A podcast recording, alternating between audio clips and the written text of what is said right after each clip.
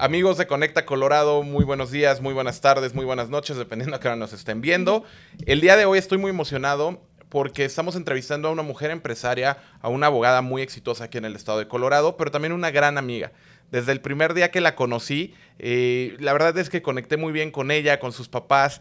Y, y yo cada que la veo, la veo con muchísimo gusto, cada que la veo, la veo con mucho cariño. Eh, porque no solamente es esta persona exitosa, es una gran ser humano. Entonces me gustaría darte la, bienvenida, Lisandra. Muchas gracias por, por, aceptar la invitación. Para quien no la conozca, la abogada Lisandra Matos. Bienvenida. No, gracias a ti por darme esta oportunidad de hablar con tu audiencia y estoy muy emocionada de la buena conversación que vamos a tener hoy. Sí, sin duda, estoy muy, muy contento porque creo que el, el escucharte puede ayudar a mucha gente allá afuera puede ayudar a gente que a lo mejor está pasando por situaciones similares o gente que tuvo una historia parecida. Y creo que a mí eso me ha ayudado mucho, el, encontrar esas conexiones en las historias de otras personas, que no importa de qué países seamos, que no importa cuál, qué historia familiar tengamos, eh, esas conexiones o esos puntos en común que tenemos es lo que nos hace seres humanos y lo que nos hace conectar. Por eso me emociona mucho esta, esta entrevista, porque creo que puede ser eh, puedes ayudar a mucha gente allá afuera de la comunidad, no solamente con el servicio que tú tienes, que eres, en, mi, en mi, opinión, eres la mejor abogada de accidentes automovilísticos en el estado, eh, bilingüe, no solamente estás apoyando a la comunidad latina, sino a la comunidad en general. Em, pero me gustaría, en tus propias palabras, saber quién es Lisandra Matos. Lisandra es madre, soy hija, soy esposa, soy amiga, soy el apoyo de muchas personas. Mis clientes cuando vienen a mí vienen con una situación que no esperaban enfrentar, pasando los peores momentos de su vida y yo tengo el privilegio de decir, deme todos los problemas, nosotros nos encargamos y ustedes a poner su vida, su salud donde tiene que ser. Y bueno, obviamente soy inmigrante. Tocando esta parte de, ser inmigrante, vienes de Cuba, llegas a, a Houston en el 2002 llegas a una edad eh, que pues eras adolescente. ¿Cómo fue ese cambio de llegar a, una, a un país desconocido, mm. a una ciudad completamente desconocida y, con situaciones en nuestros países? Eh, em, tú en Cuba, nosotros en México, tenemos situaciones que de repente llegamos a Estados Unidos y parece otra, o sea, otro mm. planeta. ¿Cómo fue llegar aquí y cómo fue esa transición esos primeros años? Bueno, eh, yo llegué a los 14 años. Eh, el primer día que llegamos, llegamos por Miami, porque los cubanos por ahí llegamos, eh, y de ahí fuimos a Houston. El primer día fue el, primer, día más bello de toda mi vida. Mira esas calles, no hay tiradero. Mira este minivan, creo que era una Chrysler o algo de eso. Para mí eso era como una limusina. Mira esta minivan aquí con aire acondicionado. Mira esos, esos negocios que me deslumbraban. fue un un día muy bello. Para mí, aparte de convertirme en mamá, fue el mejor día de mi vida. Y, bueno, después de ese día tan deslumbrante, vinieron los retos. Vinieron, eh, me recuerdo cuando ya estábamos solos en un apartamento donde nos rentamos en un lugar ah, muy feo de Houston, no feo, pero un lugar con pandillas, cosas así. Eh, y ahí es donde empezó como que, ok, eh, el, alcanzamos el sueño, pero el sueño como que hay que luchar bastante. sin manejar, mis padres no sabían manejar, yo sé que has conocido a mis padres, ellos han pasado mucho, mucho trabajo, ellos no sabían manejar, no sabían inglés, no tenían familia o tenían varios familiares en Houston, pero no eran como familias como un hermano, un, un, padre, no, eran como personas lejanas. Y bueno, eh, lo bonito de esa etapa era que que, cada, cada día era una aventura. Y, bueno, no quiero hablar mucho porque si me dejas, aquí escribo el libro. En el no, no, no, me encanta, me encanta eso porque al final creo que muchos cuando llegamos sí es esta primera vez que llegas a Estados Unidos, ¿no? Y, todo se ve muy bonito y conforme empieza a pasar el, tiempo te das cuenta de que si bien es bonito, si bien estoy muy agradecido con este país, pero también es muy difícil. La gente a veces, en, en, a mí me pasa mucho con amigos, ¿no? En México que dicen, ay, no, a ti te va súper bien porque estás en Estados Unidos. Eres millonario. exacto, o sea, tú te levantas, vas al árbol, le agarras dinero y luego vas y empiezas a barrer y sale el dinero y no, o sea, el llegar a este país es, es, es puedes hacer una, una gran vida, pero va a tener también un gran sacrificio que es trabajar muchísimo, que es a veces estar lejos de la familia, específicamente cuando uno es inmigrante, el dejar a, a tíos o primos o abuelos, en nuestros países de origen y el llegar aquí y, llegar con un sueño o llegar con este objetivo, pero no saber con lo que te vas a enfrentar cada día, ¿no? Me, antes de entrar al aire me comentabas me gustaría, me, gustaría que comentaras esa anécdota del primer carro que tuvieron. Oh, tuvimos el primer carro, mi papá lo compró por 250 dólares. Era un carro rojo 1988 Ford Mercury. De nuevo, para nosotros teníamos un, no sé, un, un, Tesla, un carro de esos súper modernos. El carro no tenía el, el, asiento de mi papá, que era el chofer, estaba todo echado para atrás. Tenía dos espejos, uno era un espejo de motocicleta y el otro era un espejo normal. Era un carrito un poco deformado, el pobre. Después un cristal se trabó y mi papá siendo tan inteligente, dijo, yo lo arreglo. Sacó las pinzas de su toolbox y cuando eh, levantó la ventana, ¡pum! La ventana, se, el vidrio todo desbaratado. O sea, por mucho tiempo teníamos como una java de basura con tape de, de cristal. Y para nosotros eso era algo un logro, porque en Cuba uno nunca pensó que algún día podíamos tener un carro.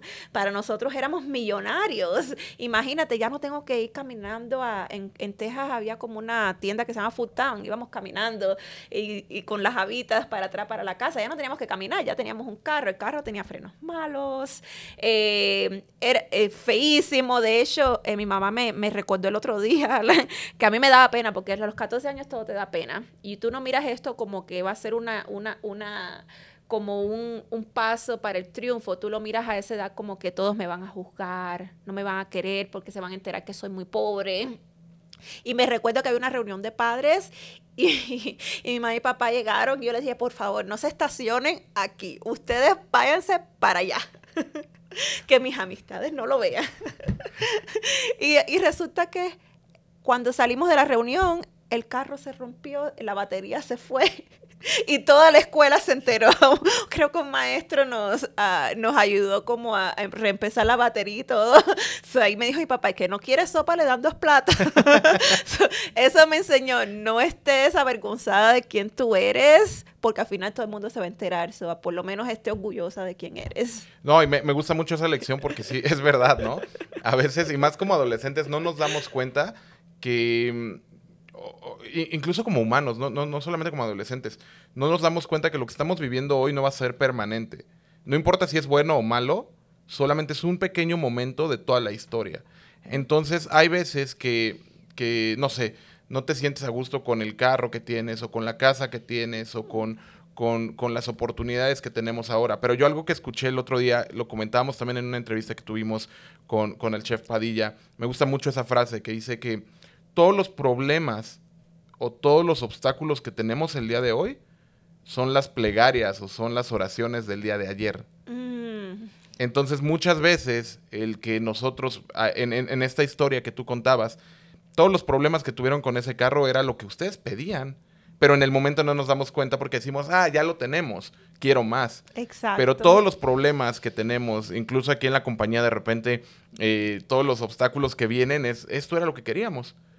Y con todos los logros vienen también muchas dificultades y con todos los, problemas van a venir muchas oportunidades también. Entonces, es, bien curioso, ¿no? Eh, me, me, gusta mucho cómo lo dices, que siempre hay que estar orgulloso de lo que somos en el momento, porque el pasado ya fue, y el futuro no lo sabemos. Entonces, el, el, hoy es lo único que tenemos y sentirnos orgullosos y sentirnos contentos, porque al final, la verdad siempre sale a flote y nos vamos a dar cuenta si tenemos un carrito malo o tenemos un carrito bueno, ¿no? Que le falta el espejo y la ventana. Lisandra, ¿cómo fue esta parte de la escuela? Eh, llegas aquí, me imagino no llegaste con el idioma pulido, llegaste, si llegaste con inglés, era un inglés muy, al menos ese fue mi caso, que llegué con mm. inglés muy, muy, muy básico. En mi cabeza yo ya sabía mucho y cuando me di cuenta en el primer McDonald's me di cuenta que no sabía nada. ¿Cómo fue para ti eso, esa escuela, esos primeros años? Eso fue lo más traumático y fue años después, ya como adulta, que yo miro para atrás y digo, oh, a lo mejor necesitaba algún tipo de ayuda en ese momento, porque em, en ese momento, cuando uno tiene 14 años, uno no sabe quién es uno. Uno no sabe que yo soy Lisandra, soy latina, soy lo que sea. Uno quiere ser como Feren, uno quiere ser como los demás. Yo veía a todos los muchachitos en mi escuela, ellos ya venían de amistades de middle school, de la secundaria. Yo no tenía eso, yo había acabado de llegar a este país. Y sin hablar inglés, eh, yo soy de personalidad tímida y tú mezclas a alguien que es tímido el que, es como abierto no le importa, dice cualquier cosa, la gente se ríe y es como que esa es su personalidad, se ríe con todos. Yo era diferente, yo pensaba que si yo abría la boca, se iban a reír de mí y yo no quería que nadie se riera de mí. So, ¿qué hice yo? Yo me escondía, yo era como, eh, yo era como un fantasma en mis clases. Yo me sentaba atrás, eh, tenía, estaba en las clases de ESL, pero después me movieron para otra clase donde todo el mundo hablaba puro inglés y a veces una maestra me dijo, sabes que en las clases te decían como, eh, habla, lee en voz alta. Si miras mi currículo de Cuba, yo era como la que me exponía, la que hablaba. Todas las mañanas yo le decía a todo el mundo, pioneros como el comunismo, seremos como el Yo era como la, siempre me ponían ahí, la que hacía los poemas, la del show.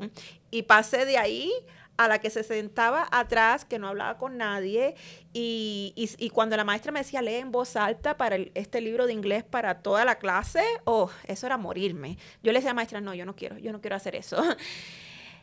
eh, eso, eso conllevó a que tuve esos cuatro años de high school, bueno, de noveno grado, 12 grado, bueno, viene siendo tres años de high school. Fueron muy solos, muy, yo no quiero hacer esto, yo no quiero eh, tengo, tengo que, como que me sentía como que tenía todas A, pero no tenía amistades. Tenía una o dos amistades, pero esas dos amistades no estaban en las clases conmigo. So, por un lado lograba, pero por el otro me sentía muy sola y era como causaba muchas lágrimas, mis, mis, padres me apoyaron mucho a través de ese, de ese, yo no tengo hermanos, soy hija única, so no era que iba a mi casa y tenía mi, mi hermanito, mi hermanita. Um, so yo describo esos años como años de que mis padres se iban a trabajar y yo me quedaba en la casa estudiando. estábamos en clase y yo estaba estudiando para no hablar con nadie, yo siempre andaba así detrás de un libro. Si, si conoces a alguien de esa etapa te va a decir, sí, sí, ella siempre andaba con un libro en la mano. Y me causa mucha curiosidad que digas que eres una persona eh, introvertida porque yo te veo y te veo como una persona extrovertida, siempre eh, hablando con gente, siempre eh, preguntando, siempre como haciendo estas conexiones. Y, es curioso porque muchos empresarios se ven así. Sí. Pero como empresario es algo que tienes que hacer.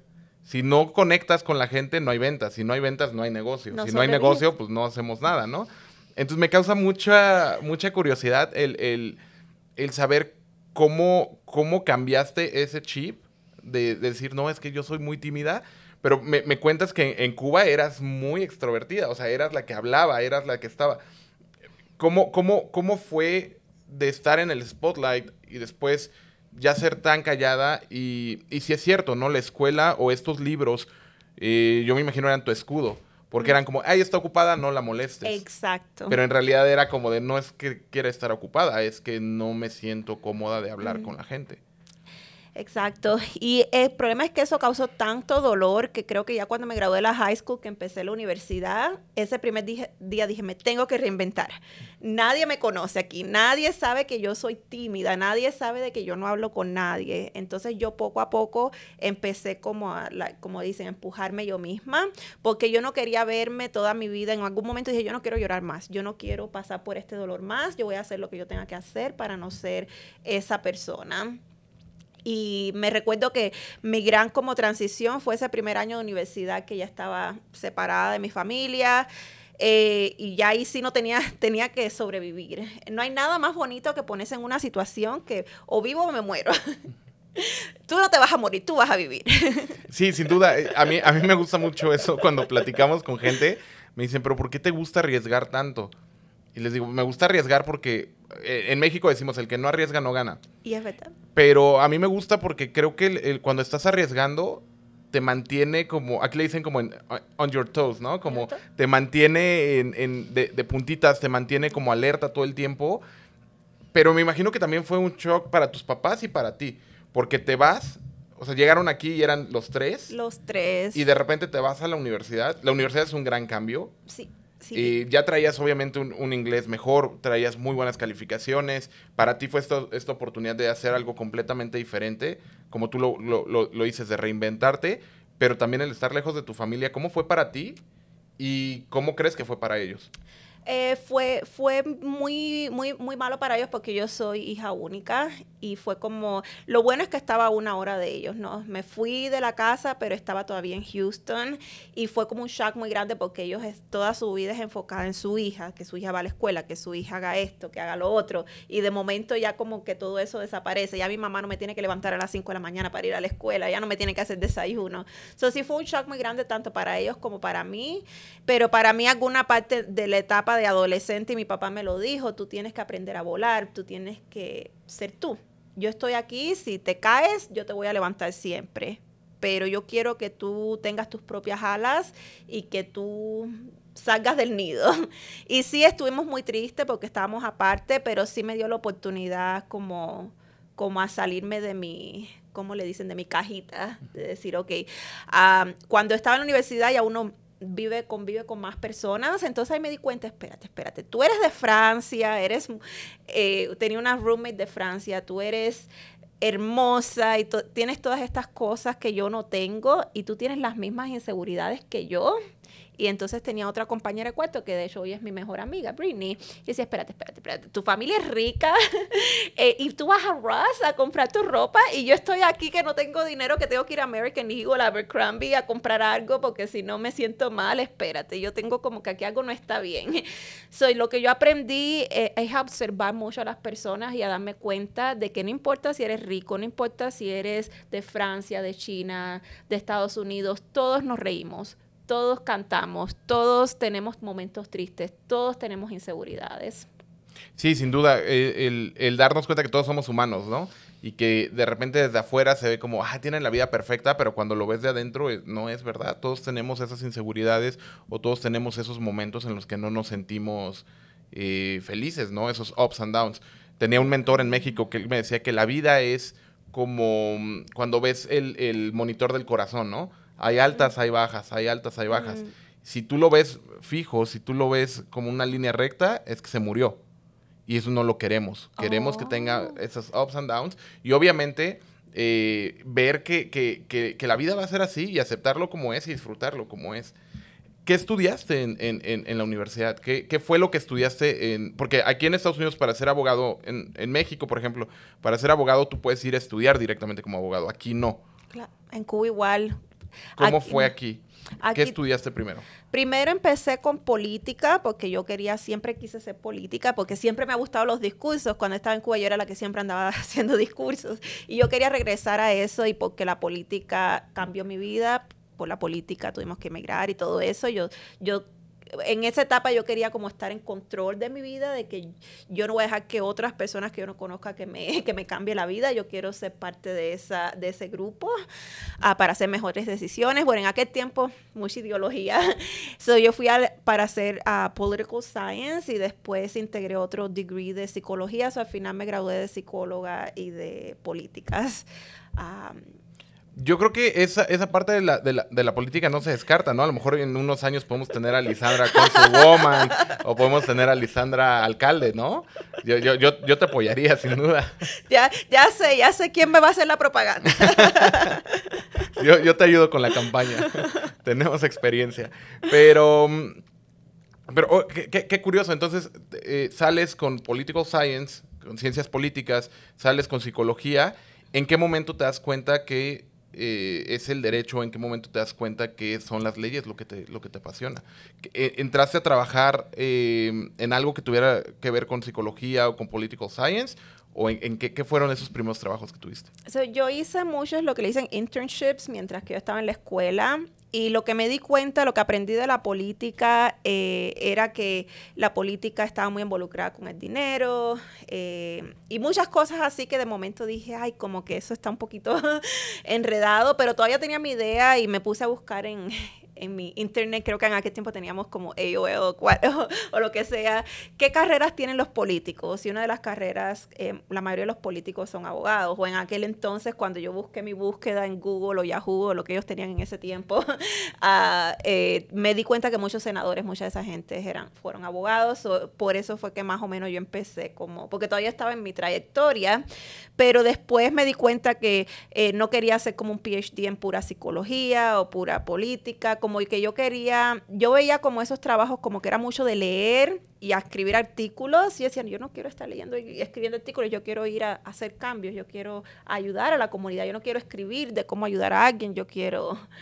ser la que está haciendo la acción. por eso me fui más para ser abogada, para poder ayudar a personas como mis padres, como yo, cuando llegamos a este país, que uno no sabe ni qué, y entonces uno va a estas oficinas que, que lo tratan a uno como una transacción, que eh, no, estas son las reglas, ahí váyanse, eh, más bien como yo quería como ser esa persona. Yo trato a mis clientes como yo quiero que traten a mis padres, como yo quiero que me hubieran tratado a mí en el 2002, de decir, espérate, no entiendes, déjame explicarte, no te sientas avergonzado porque no entiendes, porque sí es un proceso difícil, no, yo quería como como ser esa persona para alguien que estuviera en la situación que yo estuve en el 2002.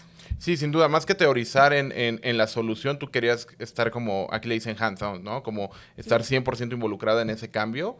Y, y, creo que eso nos marca a muchos inmigrantes, que de repente nos toca vivir situaciones en las que nos discriminan o en la que nos sentimos que, que, como tú lo dijiste, que somos un número más. Sí. O que es como de, ah, lo mínimo necesario que pueda hacer con él para tener el, el mayor beneficio económico, ¿no?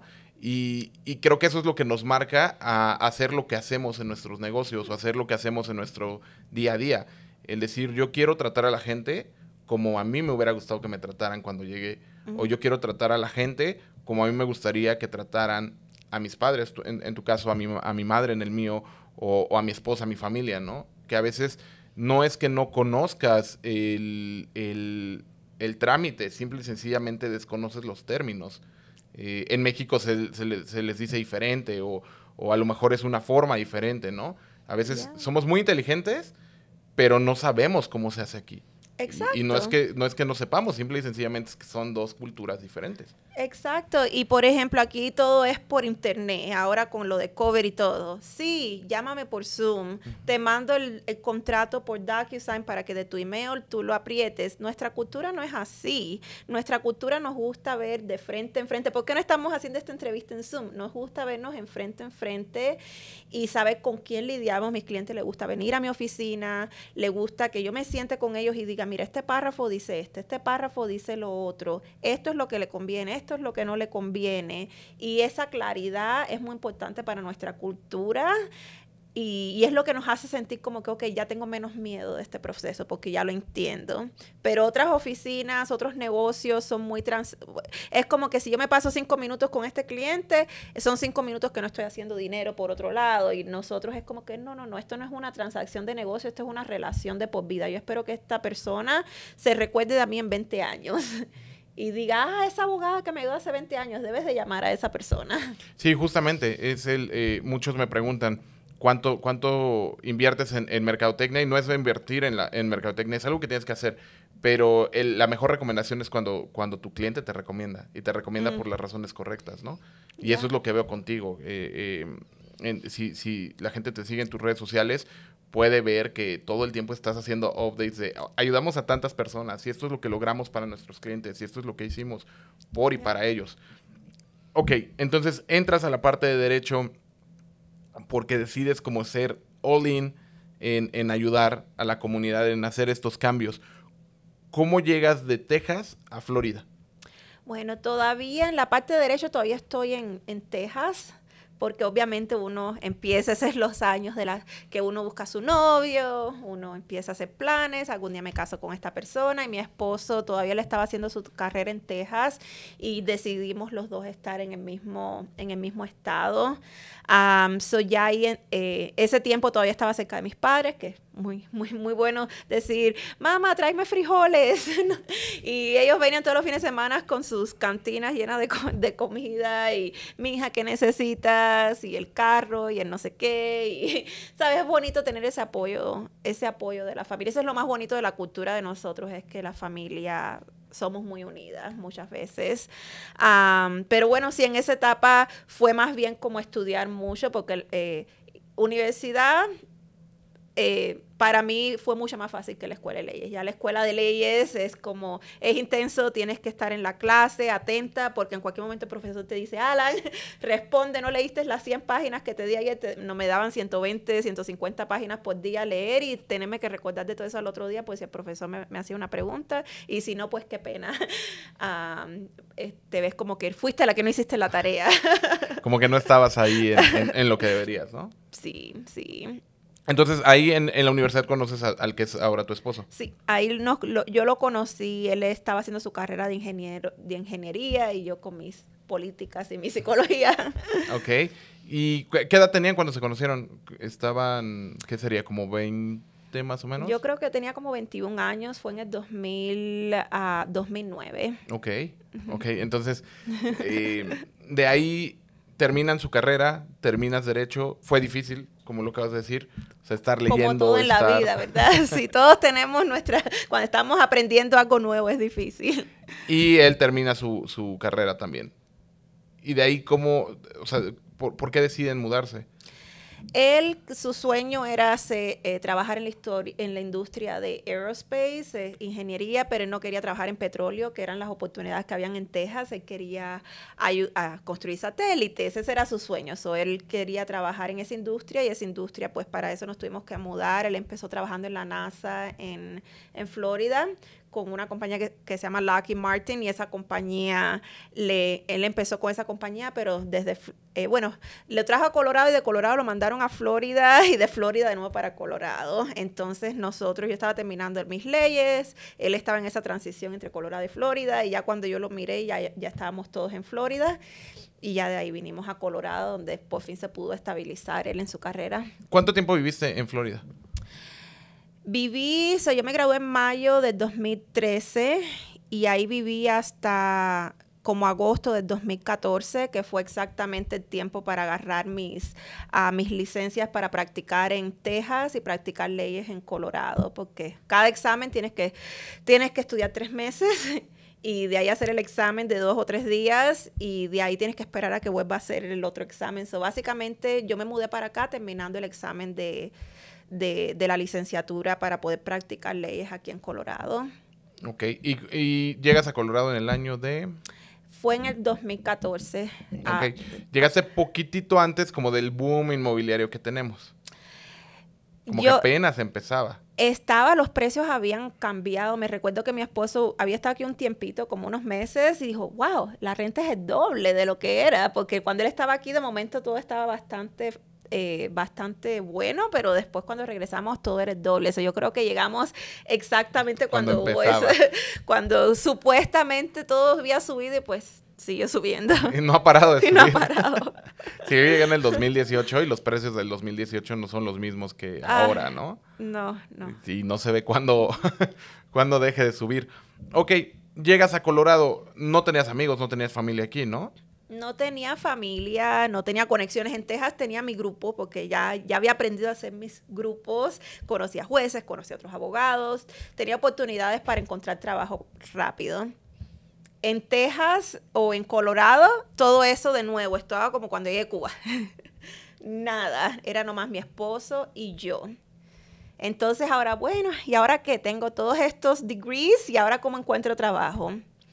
Entonces lo que yo hice es que eh, mucha gente le gusta esperar, ¿no? En su casa que le llegue la oportunidad. Yo decía, nadie quiere un abogado que no tiene experiencia yo tengo que relucir, tengo que hacer algo un poquito diferente, ¿no? Entonces lo que yo hice fue que le dije a mi esposo, no tenía carro todavía, mi carro estaba creo que en la Florida, le dije a mi esposo, déjame en la corte. Eso, todas las mañanas él me dejaba en la corte de Denver y él se iba a trabajar. Y ya yo ahí estaba sin carro, en aquel tiempo no había Uber, sin carro, todo el día en la corte. ¿Y qué hice yo? Yo dije, ahora voy a mirar juicios.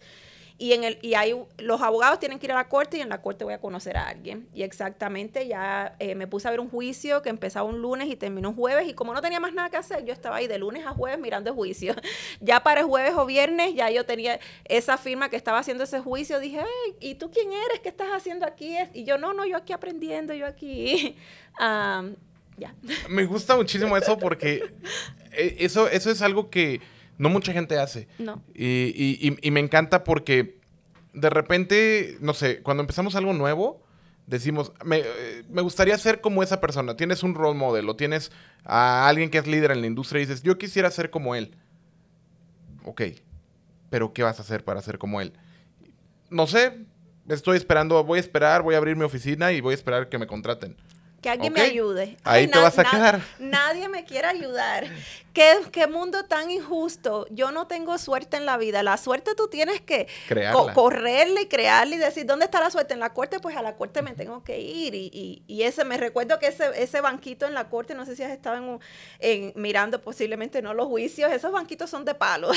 Y estar sentada ahí desde las 8 de la mañana hasta las 5 de la tarde en ese asiento de palo con una libretica, tomando notas, yo prefería estar ahí que estar en mi casa esperando a ver si alguien me llamaba para un trabajo. Sí, a veces eh, es eh, la suerte no va a llamar a tu puerta No. de esa forma. Tú tienes que salir a buscarla.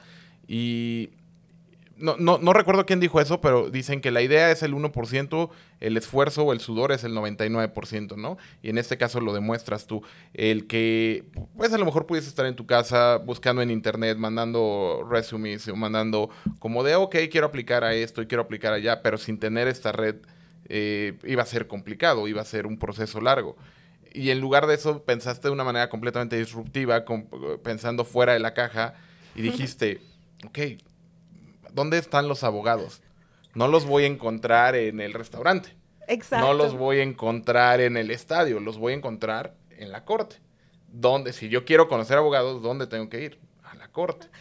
Si tú quieres conocer, eh, si, tu- si tu sueño es ser chef, no vas a ir a buscarlos a la corte. No. ¿Dónde vas a ir? Ah, pues vas a ir a los restaurantes a hablar con la gente, ¿no? Exactamente. Entonces, ok, llegas ahí, conoces a esta persona, entras a trabajar con ellos. entro a trabajar con ellos y fue antes de llegar a ese punto, ¿no? Es incómodo, es muy incómodo yo sentarme porque son los juicios son públicos y yo sabía eso porque había trabajado en las cortes en Texas y yo me siento ahí con mi libreta vestida de negro, me mira el abogado de la víctima. Ok, me mira el abogado de la aseguranza, ok, hay una muchacha vestida de negro allá atrás, nadie sabe quién es. y, y la gente venía y me decía, ¿con quién tú estás? ¿Con la víctima o la aseguranza? ¿De qué equipo eres? ¿De qué equipo eres? Y yo, no, no, no, yo no estoy ni con uno ni con el otro, yo me acabo de ir a Colorado, yo estoy aquí aprendiendo, tomando notas, porque este es el trabajo que yo quiero hacer, yo quiero ser como ustedes. La aseguranza viene, oye, ¿qué, qué onda? No, no, no. Eso es como incómodo y veía a la gente en el elevador y hasta me miraba un poco rara y esta chica, el lunes me miraron raro, ya para el jueves ya me querían dar trabajo, ¿no? So, uno tiene que como tener esa cara dura, como decimos en Cuba, y decir, no, yo me da pena, pero esto es lo que yo tengo que hacer. Si no, si no me dan trabajo, voy a aprender porque estoy mirando un juicio de principio a fin. So, o una cosa o la otra. Y la realidad para mí mi plan era aprender y conocer más gente, no era de que esta firma me va, me va a contratar. Y sí, ya para jueves, eh, la- habían dos abogados ahí, yo no sabía que uno de ellos era dueño del bufete, y el otro abogado me dijo, eh, si tú quieres aplicar, el dueño es ese, eh, mándale la información, esta es su tarjeta, mándale tu, tu resumen. Ya cuando yo mandé el resumen, ya era diferente, ya no era una, una abogada sin experiencia, ya era como que, ah, esa es la muchachita que estaba ahí, que oye, cuatro días, que aguante, cuatro días de 8 de la mañana hasta 5 de la tarde, como si ya fuera parte del juicio, eso ya fue diferente y rápido, rápido me, me- me metieron una entrevista y rápido, rápido me contrataron. Y es que así es, ¿no? Es, es la forma en la que si, si quieres que la gente te reconozca, tienes que actuar de manera diferente. Y con esto no me refiero a que de repente te vistas como, como muy extravagante y llegues y hagas y, y deshagas, sino simple y sencillamente es como, ok, si, si, si este es mi objetivo, ¿cómo puedo hacer que la gente me note? Exacto. Porque la gente, cada, cada uno de nosotros estamos en nuestro propio mundo y tenemos nuestros propios problemas o traemos nuestro propio, eh, nuestro propio estrés o traemos nuestras cosas del día a día, familiares, personales, económicas, de trabajo, laborales, no lo sé. Traemos nuestras cosas.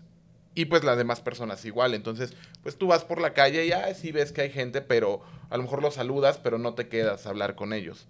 Y algo que yo he visto contigo que, que- que coincide con, con, por ejemplo, con Alfredo, con Elena, eh, con, con mucho de- con, con la gente con la que nosotros estamos eh, rodeados, es que si bien tenemos nuestro día a día, también hacemos, nos hacemos notar y tratamos de, de- de que las otras personas se sientan también vistas. Exacto. Porque de repente es muy importante esa parte, ¿no? A ver, ¿cómo, ¿cómo haces que las otras personas también se sientan importantes? Tú fuiste ahí y a lo mejor y el otro abogado pudo haber dicho, ah, qué bueno que está ahí sentada y ya, nos vamos. Exacto. Pero no, él, él- te diste a notar, te vieron y eso te abrió una oportunidad, eso te abrió una puerta. No fue suerte, fue que tú hiciste que se diera eso. Exacto. Y llegas y tu proceso es muy fácil y mucha gente de afuera podría decir, ah, tuvo suerte, fue muy rápido. No, hiciste algo que no mucha gente hace, ¿no? Entonces, ok, empiezas a trabajar con ellos y pues me imagino empiezas a hacer conexiones, empiezas a, a conocer un poquito más como del ambiente o de la industria aquí en el estado, ¿no? Exacto. So, yo empecé con ellos y era, eh, es como toda la carrera. Lo que yo aprendí es que no importa cuántos títulos tú tienes, cuando tú empiezas un trabajo, tú no sabes nada. Tú tienes, eh, en la escuela de leyes te enseñan cómo hacer un argumento en frente de la Corte Suprema, pero no te enseñan cosas básicas de cómo ir y poner una demanda en la Corte. Entonces, mi orgullo, ¿sabes? Mi ego muy alto, ay, soy abogada. Y cuando él empieza a trabajar, espérate, yo no sé hacer las cosas básicas. So, yo tuve que como ajustar mi orgullo y decir, ok, quiero aprender lo más posible. Yo quiero saber cada trabajo. Quiero saber el trabajo de la recepcionista, quiero saber el trabajo del asistente legal, el trabajo de la paralegal. Yo veía que la mesa estaba sucia, yo iba y la limpiaba, porque oye, viene el cliente, qué pena que, que, que alguien dejó un tiradero ahí, ¿no? Eso yo me dediqué a aprender y, tuve la suerte de que esta oficina, ellos tienen muy buenos valores como empresa, eh, de- eh, nuestros valores como que alineaban porque ellos, eh, para ellos los clientes son muy importantes y eso para mí resonaba mucho porque mi, todo, la razón por la que yo soy abogada es para, para poder ayudar a la gente, para de verdad estar ahí. So, yo aprendí mucho de cómo ellos hacían las cosas, cómo resolvían los casos, cuáles eran las tácticas, pero eso requirió no tener orgullo, eso requirió de que si me necesitaban hacer un trabajo paralegal, yo lo hacía y lo hacía con mucho gusto. Si me necesitaban para que eh, hacer un trabajo para una corte, yo lo hacía con mucho orgullo y con mucho entusiasmo hasta la hora que tuviera que quedarme. Yo llegaba a las 7 de la mañana, me iba a las 7 de la noche. y, y bueno, y así. Y eso es algo que a veces no se ve tanto como en, en- en- en la cultura de aquí de Estados Unidos, ¿no? Es como entro a las 9, a las 9 llego. Salgo a las 5, a las 5 me voy. Y nosotros como latinos, no, como, como latinos es como, ok, voy a trabajar más, voy a hacer, voy a hacer más de lo que se me pide. Y creo que está bien, también es encontrar este balance, pero como tú lo dices, ¿no? Al principio sí podrás tener toda la experiencia, pero, eres- pero cuando llegas a un trabajo nuevo, cuando llegas o cuando abres una, una empresa nueva o cuando estás en un lugar nuevo, te toca decir, ok, soy el nuevo y me va a tocar construir de nuevo, ¿no? Nunca empiezas de cero porque ya traes conocimientos, porque ya traes ciertas cosas, em, pero sí te toca empezar desde abajo. hacer lo que nadie quiere hacer. Y esto es algo que yo aprendí de mi papá y ahora yo como que soy como lo transmito a todas las personas jóvenes que yo conozco. Eh, mi papá decía cuando nos, mudamos a los Estados Unidos, él tenía un trabajo de aire acondicionado que le pagaban 8 dólares la hora como ayudante en una compañía de aire acondicionado, pero él quería, su meta era ser dueño de una compañía de aire acondicionados. Y él, me, él iba con tanto entusiasmo a su trabajo, para él eso era lo mejor del mundo.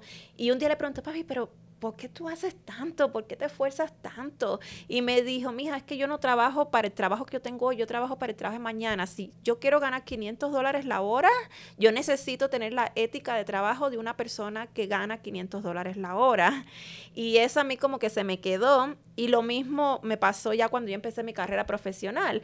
Si yo tenía que, que limpiar esta mesa, oh, esa era la mejor mesa más brillante que tú podías haber visto, porque si yo no puedo ni siquiera limpiar una mesa, ¿cómo yo voy a representar a un cliente en una corte? Como tú haces cualquier cosa, lo haces todo. Si, si eres vago para decir, ay, ¿qué importa que hay un papel ahí o que hay una mancha ahí? Créeme que tu papel de la corte va a tener la misma actitud. Va a tener la mancha, va a tener reguero. Y yo siempre miré que todos los trabajos eran importantes. Si mi jefe me decía, yo necesito que tú hagas esto, no hay problema, yo lo hago. No lo sé hacer, voy a preguntarle a 20 gente en esta oficina cómo hacerlo hasta que dé la respuesta, pero yo, I, I will figure it out. Yo lo voy a... Lo voy a lograr. Lo voy a lograr. aprendes mucho con ellos y me imagino, obviamente, como en todos los trabajos, como en todos los momentos, llega un punto en el que el, aprendizaje se convierte en, ok, creo que tengo que hacer algo. Lo platicamos con, con una de las entrevistas pasadas Y decía, yo con, con, mi trabajo conocí el mundo, abrimos restaurantes, hicimos y subimos, bajamos, y, y, y, yo me sentía muy contento, pero llega un punto en el que dices, ok, ¿qué sigue? No puedo estar aquí todo el tiempo. Y decía, yo podría quedarme aquí todo el tiempo. Exacto. Porque me siento bien, porque ya aprendí, porque ya conozco lo que es, pero en algún punto dices, ok, creo que hay algo más. ¿Qué fue para ti ese momento que te hizo buscar ese algo más? Eh, no sé exactamente que haya habido un momento, pero sí fue un día que yo, eh, no sé qué, me, fue en mí, yo era un viernes y, de hecho acabo de hablar de esto en, el, en la fiesta de, de, los siete años. Fue un día que era viernes y yo quería, de esos días que uno está desesperado, que dice, ya, me quiero ir, me quiero ir. Y para mí eso no es normal, porque yo quiero terminar mi trabajo, quiero irme tranquila en la casa. Y ese día me fui llorando para el, para el estacionamiento de autos y ni siquiera podía irme a casa porque estaba llorando tanto que no podía manejar. Y no sé, no sé por qué me dio por hacer eso, llamé a mi mamá y a mi papá, pues los dos siempre están juntos y me escuchan llorando que no me puedo expresar y ellos muy preocupados, ¿qué está pasando? Eh, ¿Te vas a enfermar de los nervios, mi hija? ¿Qué está pasando? Y, y más o menos le trato de comentar y me dice mi mamá, oye, yo no vine desde Cuba para que tú estés, y no me he sacrificado tanto para que tú estés llorando en un, en un estacionamiento de auto. ¿Qué es lo que tú necesitas hacer? Tú necesitas empezar tu propio bufete. Tu papá y yo nunca le hemos trabajado a nadie, a no ser que hayamos tenido que hacerlo. Nosotros siempre hemos sido dueños de nuestros propios negocios. Tú sabes que esto es tu tu próximo paso. Y empecé, no, mamá, mira, yo tengo dos años de experiencia abogada, yo tengo 165 mil dólares de deudas, ¿cómo voy a dejar mi trabajo si lo que tengo es puras deudas, no tengo dinero en el banco? Eh, ¿Sabes? Con mi larga lista de excusas de por qué no, pude, no podía tomar esa decisión. Y mi mamá y mi papá tuve la suerte que me dijeron, no, tú estás diciendo que eres muy joven, cuando tengas 35 años vas a tener niños, vas a tener más responsabilidades y ahí sí no lo vas a hacer tú no crees en ti, pero nosotros sí creemos en ti. Y ya cuando me dijeron, nosotros creemos en ti, tú tienes que creer más en ti, yo dije, bueno, ok. So ya ahí entonces eh, fue cuando el lunes regresé y dije, hasta aquí llegué, eh, yo voy a empezar mi propia empresa. So fue como una acumulación de pequeños pasos, pero culminó en ese momento en el estacionamiento, como que algo tiene que cambiar, yo no puedo estar llorando en mi carro. Y es bien cierto, ¿no? de repente volvemos a lo mismo. Cuando, cuando estás enfocado solamente en el momento, pues dices, ok, eso es lo que me está pasando y esto va a ser toda la vida. Pero cuando te despegas un poquito y ves el big picture o cuando ves el, el, el todo como toda la situación, dices, ok, sí es cierto. Yo llegué aquí sin saber inglés y ahora estoy aquí cumpliendo un sueño o ayudando a la gente. Yo llegué aquí y llegamos con ciertas carencias y ahora ya tenemos otras oportunidades. Y como lo dijo tu mamá, como lo dice tu papá, o sea, no dimos todo, no sacrificamos todo lo que sacrificamos para que no seas feliz, ¿no? Exacto. Y esa parte de no ser, no ser feliz se puede trasladar a la parte del trabajo, se puede trasladar a la parte personal. En este caso fue la parte laboral. Y, y, es un gran paso. Porque empezar un despacho o empezar, empezar un negocio en general es, es muy difícil. Porque no solamente, o sea, a veces creemos y decimos, ah, yo soy muy bueno en lo que hago. Yo sería muy bueno en un negocio. Pero cuando empiezas un negocio, tú eres el de ventas.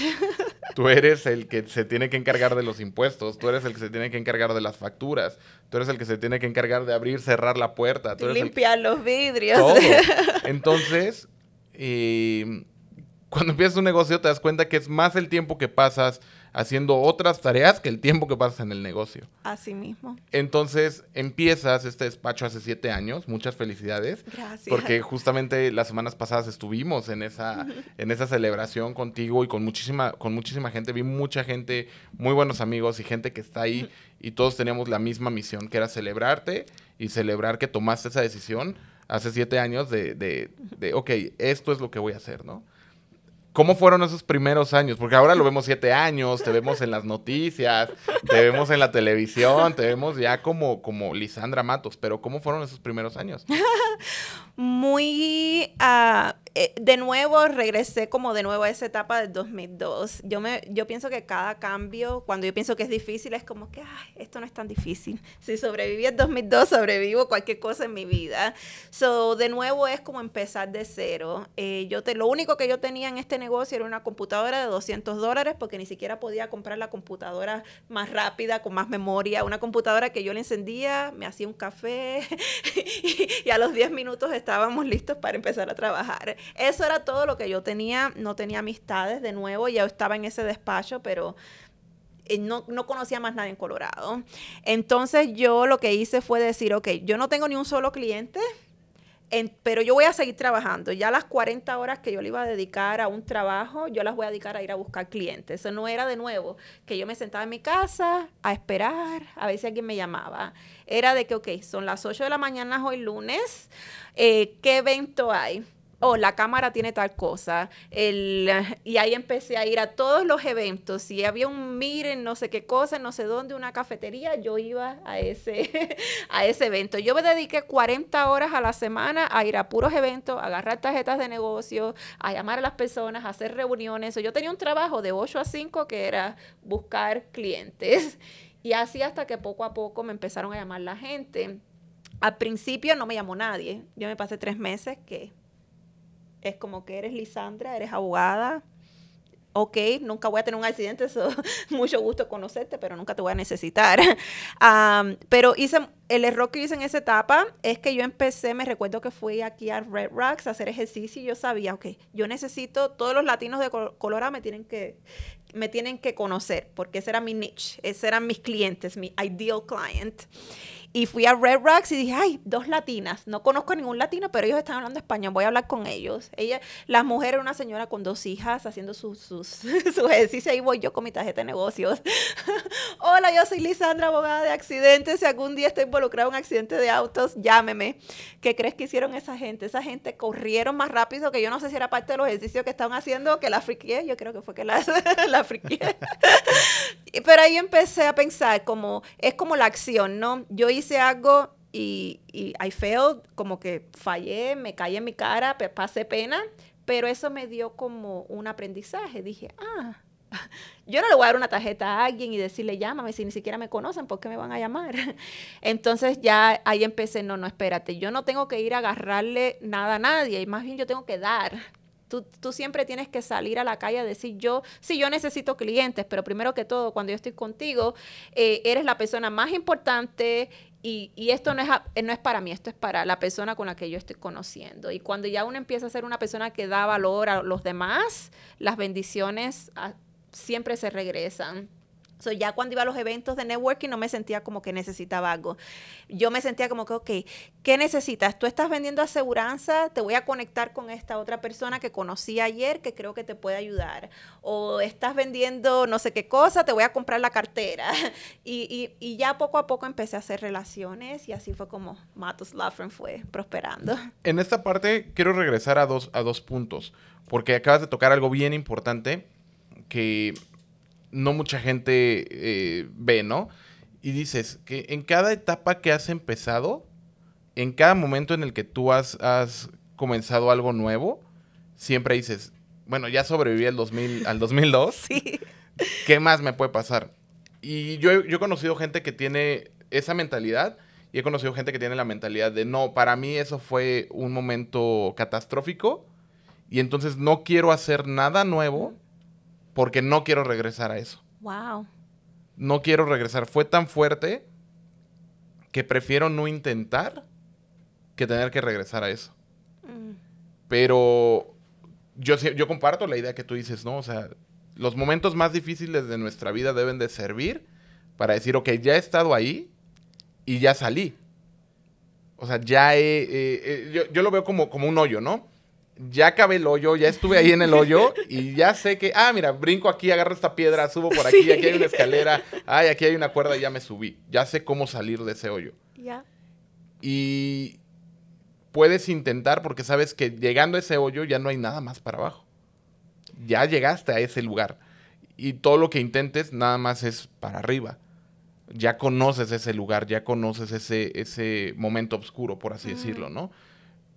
Pero sí es muy, sí, sí he visto estas dos, esta dualidad, ¿no? Gente que piensa como tú, gente que dice, pues, si ya viví eso y ya salí, nada me puede pasar, o sea, nada me puede pasar en la vida que sea más fuerte que eso, entonces puedo intentarlo. Qué interesante, nunca había pensado Pero hay mucha gente que no lo ve así. En ese punto, sí. Y para mí es como que yo sé lo que no es tener nada. Yo sé lo que es de verdad no tener nada, no tener idioma, no tener nada, no tener ni siquiera tu patria, no tener tu casa, no tener nada. Y era feliz. O tú me puedes quitar todo lo que yo tengo el día de hoy y yo sé que yo todavía voy a ser feliz y yo sé que yo puedo volver a reconstruir. Porque ya cuando uno sabe lo que no es tener nada y sabe reconstruirse de nuevo, es como que yo sé hacerlo. No, tienes razón de que eh, sí es, es, fácil verlo como algo que te da miedo, pero para mí como que cuando la gente me dice, ¿cómo te atreves? ¿Cómo haces esa inversión? ¿Cómo te, te avientas? Y yo digo, es que no le tengo miedo, porque ¿qué, ¿qué, es lo peor que pueda pasar? Mientras que yo esté viva, yo sigo. Es correcto, sí.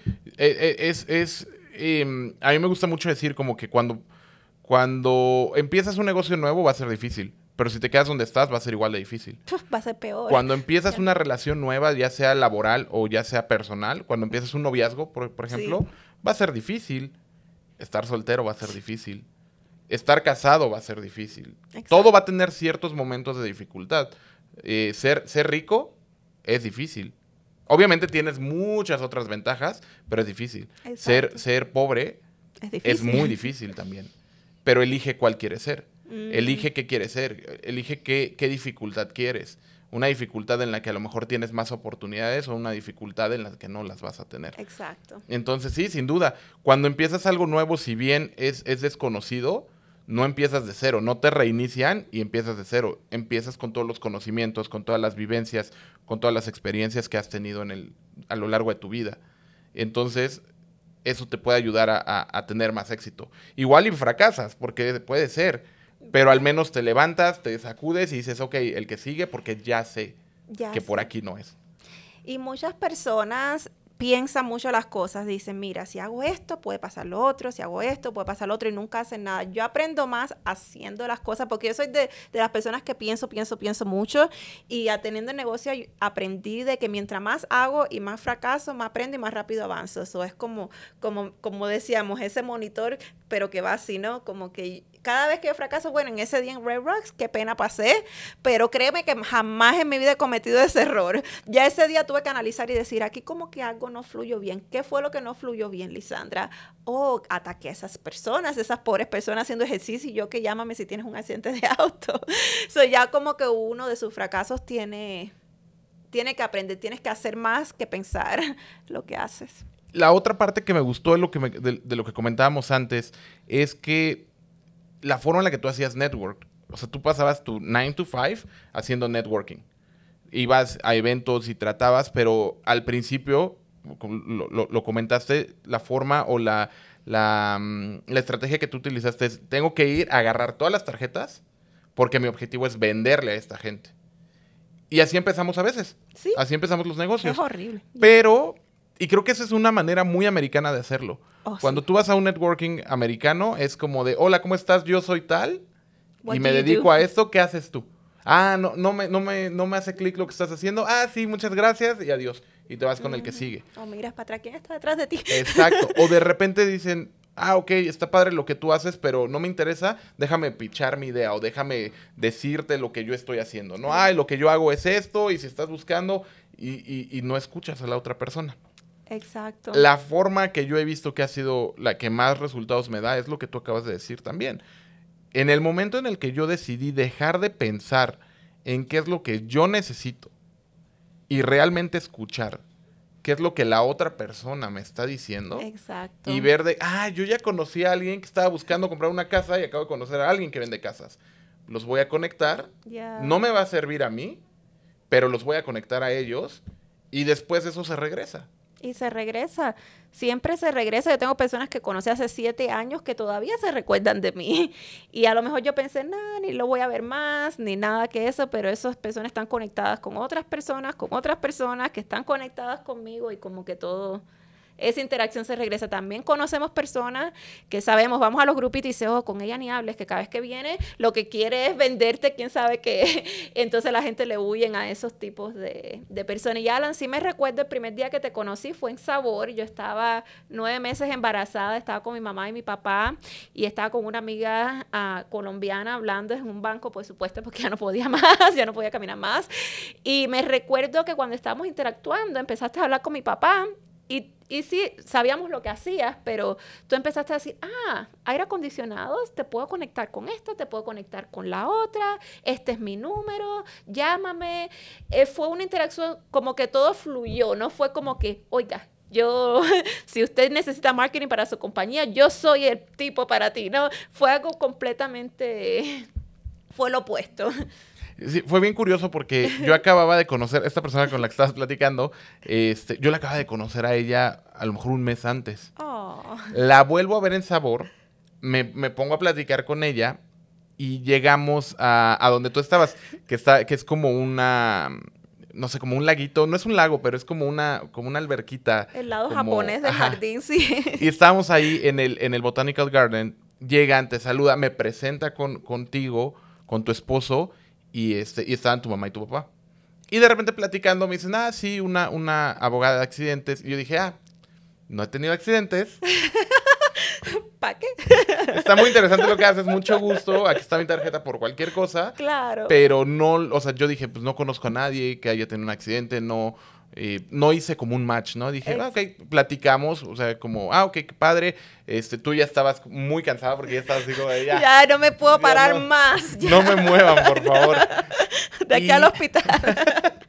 y de ahí me pongo a platicar con tu papá que cada que lo veo, nos ponemos a platicar, cada que veo a tu mamá también, lo, lo, lo, los adoro, me caen muy bien, y empiezo a platicar con ellos, y recuerdo que yo unas semanas antes eh, tuve la oportunidad de platicar con una persona en la ciudad de Denver, y traían un proyecto de, de cambiar aires acondicionados y cambiarlos por heat pumps, porque aquí en Denver traen esta parte de querer hacerlo más sustentable, más eh, ecológico, más amigable al ambiente, y el problema con el que se encontraron en, en, la ciudad y en el condado de Denver era que del 100% que tenían ellos eh, para dar, no había latinos, no había minorías. Mm. Entonces querían hacer un programa, pusieron un, un, un, candado en el programa que el 40% tenía que ser eh, para minorías.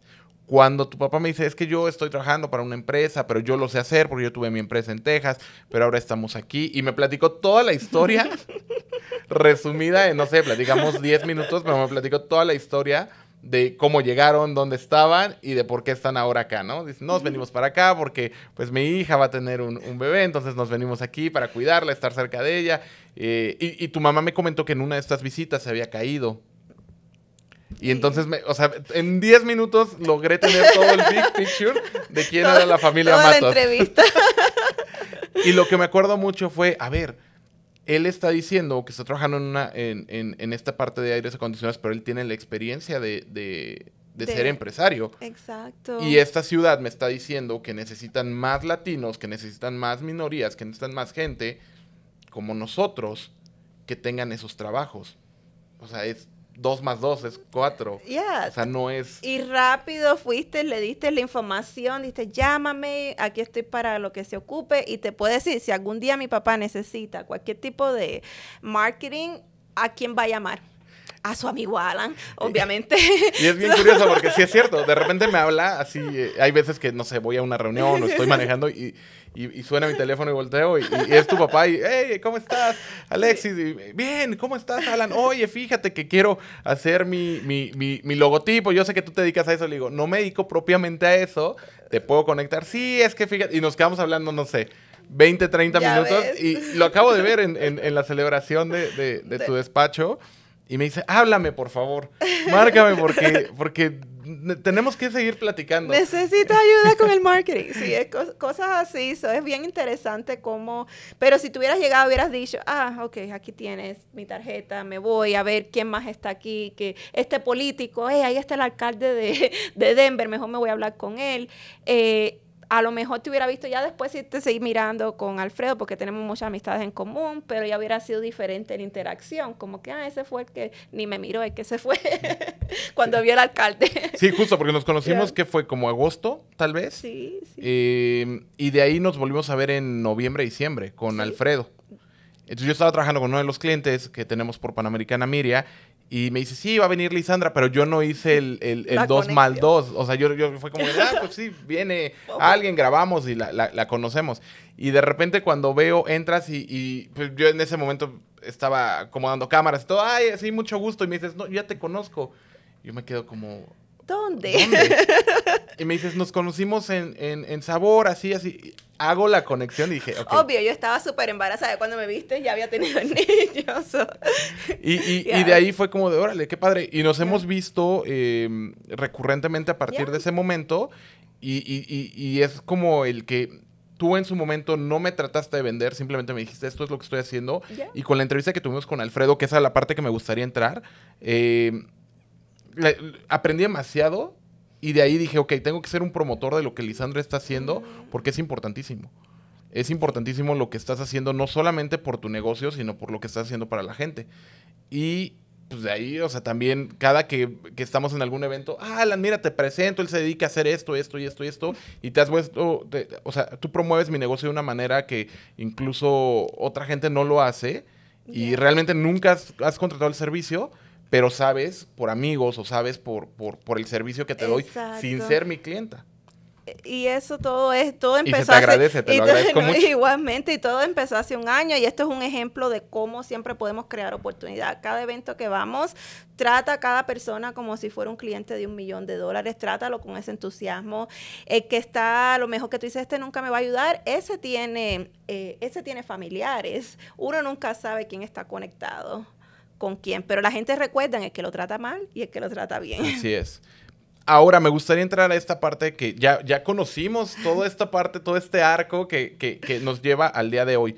Lisandra, me gustaría mucho porque ese día que, que, que hicimos la entrevista con Alfredo, eh, tú decías, ok, ¿cuáles son los pasos cuando tienes un accidente?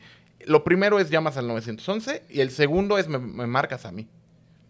Exacto. Y he estado a punto, digo, aquí en Denver y, y, en, y, en, Colorado la gente maneja muy extraño. Horrible. La gente tiene una, una, forma muy particular de manejar. Y algo que yo le dije a mi hermano en cuanto llegó aquí, algo que le dije a mi esposa fue, si llegas a tener un accidente, lo primero que tienes que hacer, 911. Exacto. Y luego a Lisandra, lo primerito. Oye, Exacto. pero el seguro, no, no, no, el seguro viene después, le marcas a Lisandra. Exacto. Gente que conozco de, oye, si llegas a tener un accidente, lo primero que tienes que hacer le marcas a Lisandra. Exacto. ¿Por qué es importante eso? Porque yo pensaría, bueno, ya estoy aquí en Estados Unidos, tengo mi seguro, yo tengo full cover, yo ya estoy protegido. Ya. Si tengo un accidente, yo le marco a mi seguro y mi seguro se encarga. ¿Por qué tendría que hablarte a ti? ¿Por qué es importante tener una persona, un profesional? ¿Por qué es importante tener un abogado de accidentes automovilísticos? Es que cuando uno no es culpable por un accidente y uno dice, ok, esto me pasó, soy la víctima, hay tantas aseguranzas que paguen, que yo he visto los comerciales, lo he visto con el lagartijo, lo he visto, son inofensivos, son buenos, son amigables, y no es así. Hay un conflicto de interés entre nosotros como consumidores y la aseguranza, porque la aseguranza quiere hacer dinero y yo como víctima de un accidente necesito dinero. Ellos no van a decir, ah, tuve un accidente, pues aquí está, paga, paga. No, ellos son muy buenos para colectar, pero a la hora de sacar ese es otro problema. Entonces hey, las personas llaman a la aseguranza y dicen, mira, yo no tengo seguro médico, pero estoy lastimado, ¿puedo hacer, puedo hacer mi tratamiento médico? Ah, no le dan una, no le dan una respuesta, no dicen, si no vas, después te vamos a acusar de que no te lastimaste aquí, que te lastimaste en otro lugar, porque si estás lastimado, ¿por qué estás esperando en tu casa? Pues vete al doctor, no esperes por mí. Pero uno como que se confía y nos dicen, oye, que una entrevista grabada para poderte pagar el carro, ok, entrevista grabada, y nos preguntan, ¿cuál es tu seguro social? ¿Algún día has estado involucrado en un accidente? ¿Qué te duele? ¿Qué no te duele? ¿Qué perdiste de trabajo? Y todas estas preguntas inofensivas ya te están buscando tu estatus migratorio. Eh, algún día has tenido accidente, a lo mejor se te olvidó que hace 20 años tuviste un accidente cuando eras niño y ya están diciendo eres un mentiroso porque me mentiste, dijiste que nunca has tenido un accidente, aquí te salió el récord que sí tienes. Me dijiste que no estabas lastimado y ahora que sí estás lastimado no te voy a pagar por nada. So, muchas preguntas muy inofensivas tienen como un tienen un doble fondo. Un doble fondo. Y uno como consumidor, estoy pensando, ay, esta gente son buenas, yo les pago, el cliente esa persona le pagó, ellos están aquí para protegerme. Y ese conflicto no puede existir con abogados. Nosotros como abogados, si yo tengo un conflicto de interés con un cliente, digamos de que mi cliente quiere demandar a otro cliente que yo tuve, yo pierdo mi licencia si yo, si yo trato un caso con un conflicto de interés. Nosotros estamos en el mismo equipo de clientes, nosotros decimos, espérese, espérese. No le escucha la aseguranza. Usted ahora mismo vaya a tratar porque después no le va a querer pagar uno como que se sabe las, las trampas que ellos van a usar y los alertamos para que el cliente no caiga en esas trampas y al final se quede de que tuve un accidente, tuve lastimaduras, nadie me pagó, lo que me dieron fueron mil dólares por todo este desastre y mira, 30 años después todavía me duele la espalda.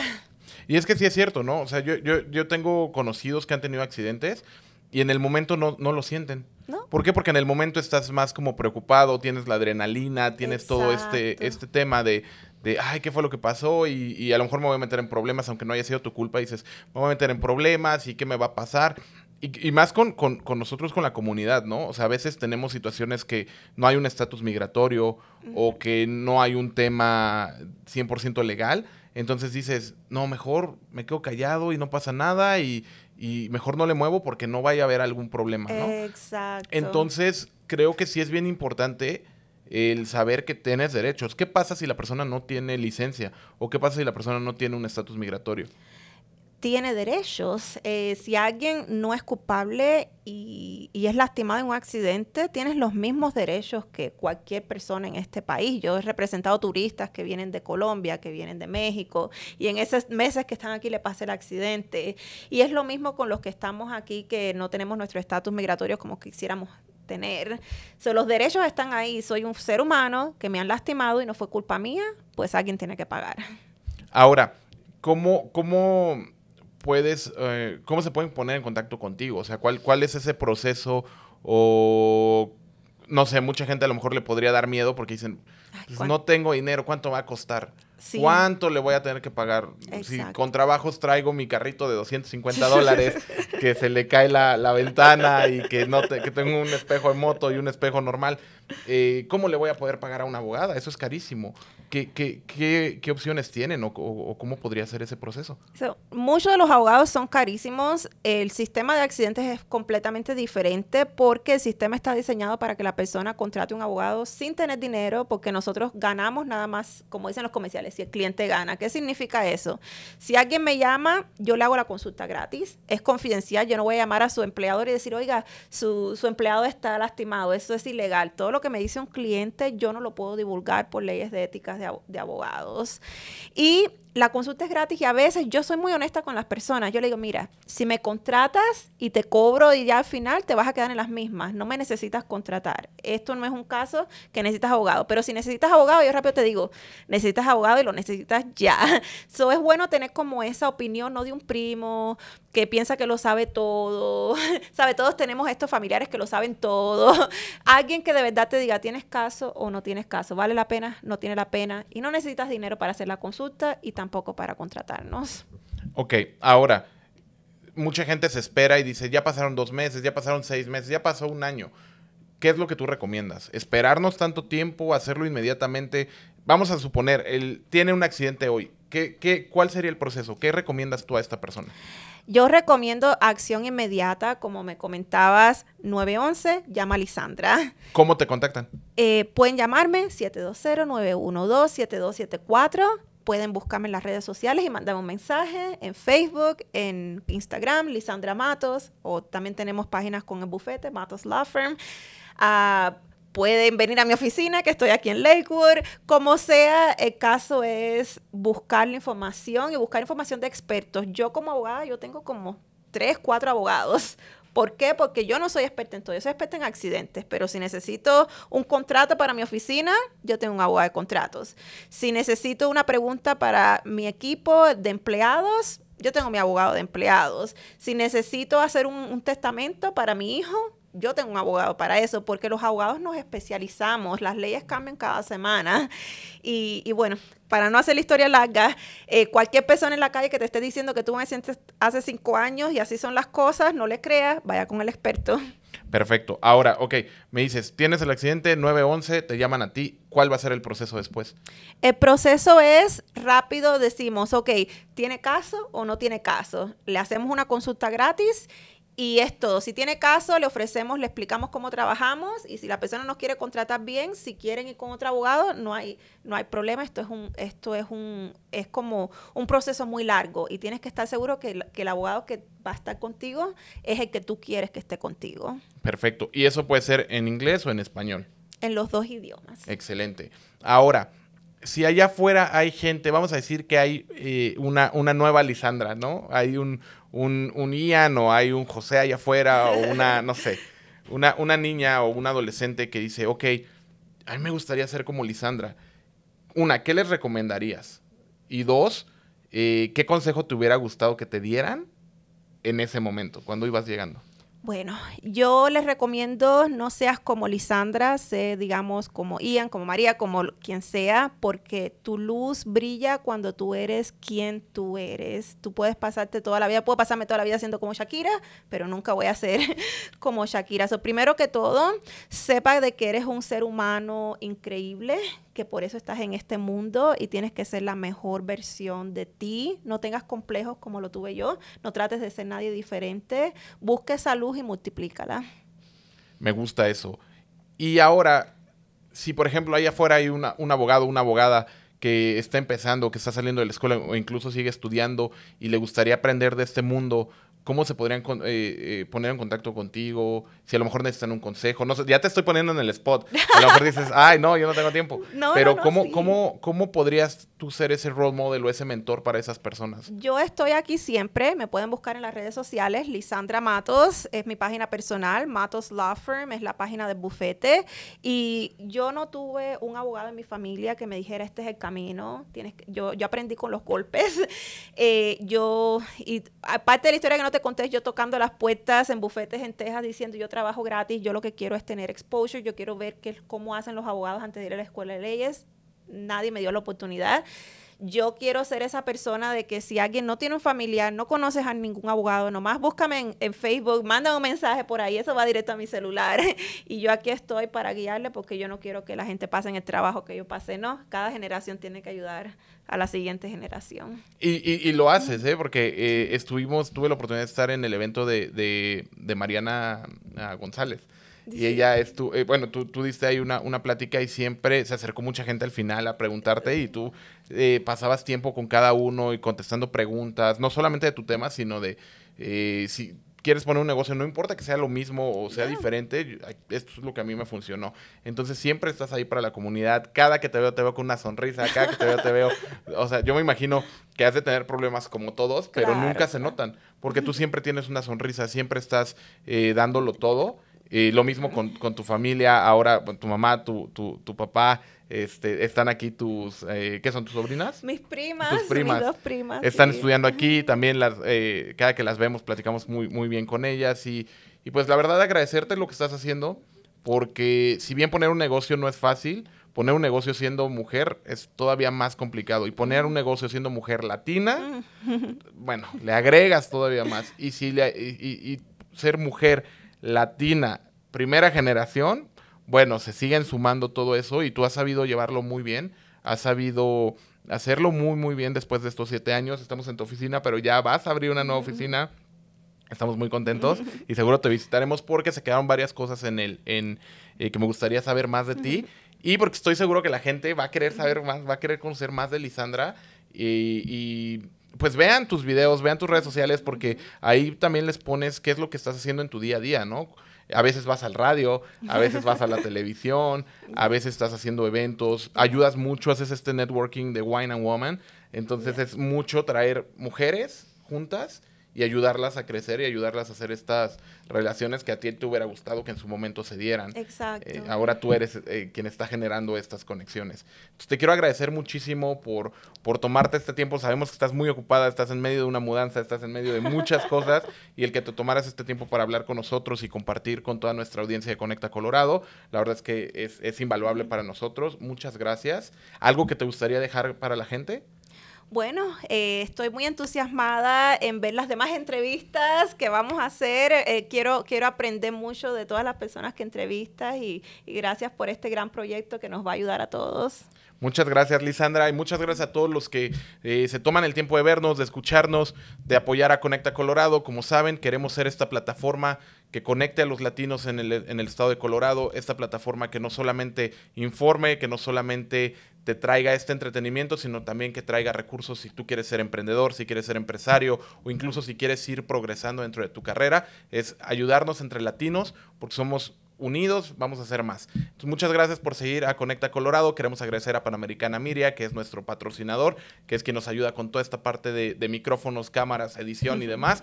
Entonces, agradecerles, agradecerles a ustedes por tomarse el tiempo y nos vemos en la próxima. Muchas gracias.